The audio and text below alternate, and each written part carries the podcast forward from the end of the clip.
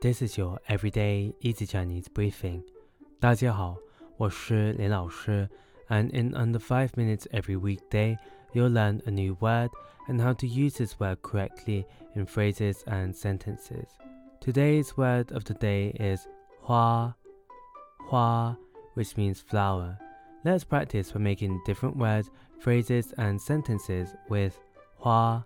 The first word is 爆米花,爆 mi, hua, which means popcorn. Let's look at each character of this word. Bao means explode, mi means corn, and hua means flower. A way of using it in a sentence is 我们在电影院看电影时买了一份爆米花作为零食。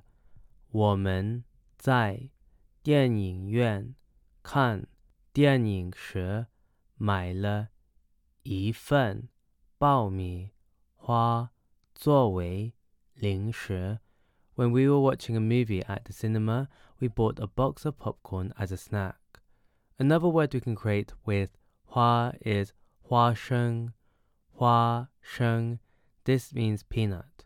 A way of using it in a sentence is 我喜欢吃炒花生。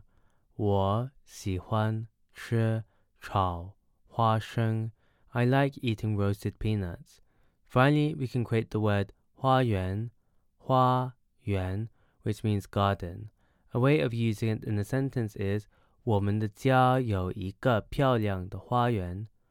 我们的家有一个漂亮的花园。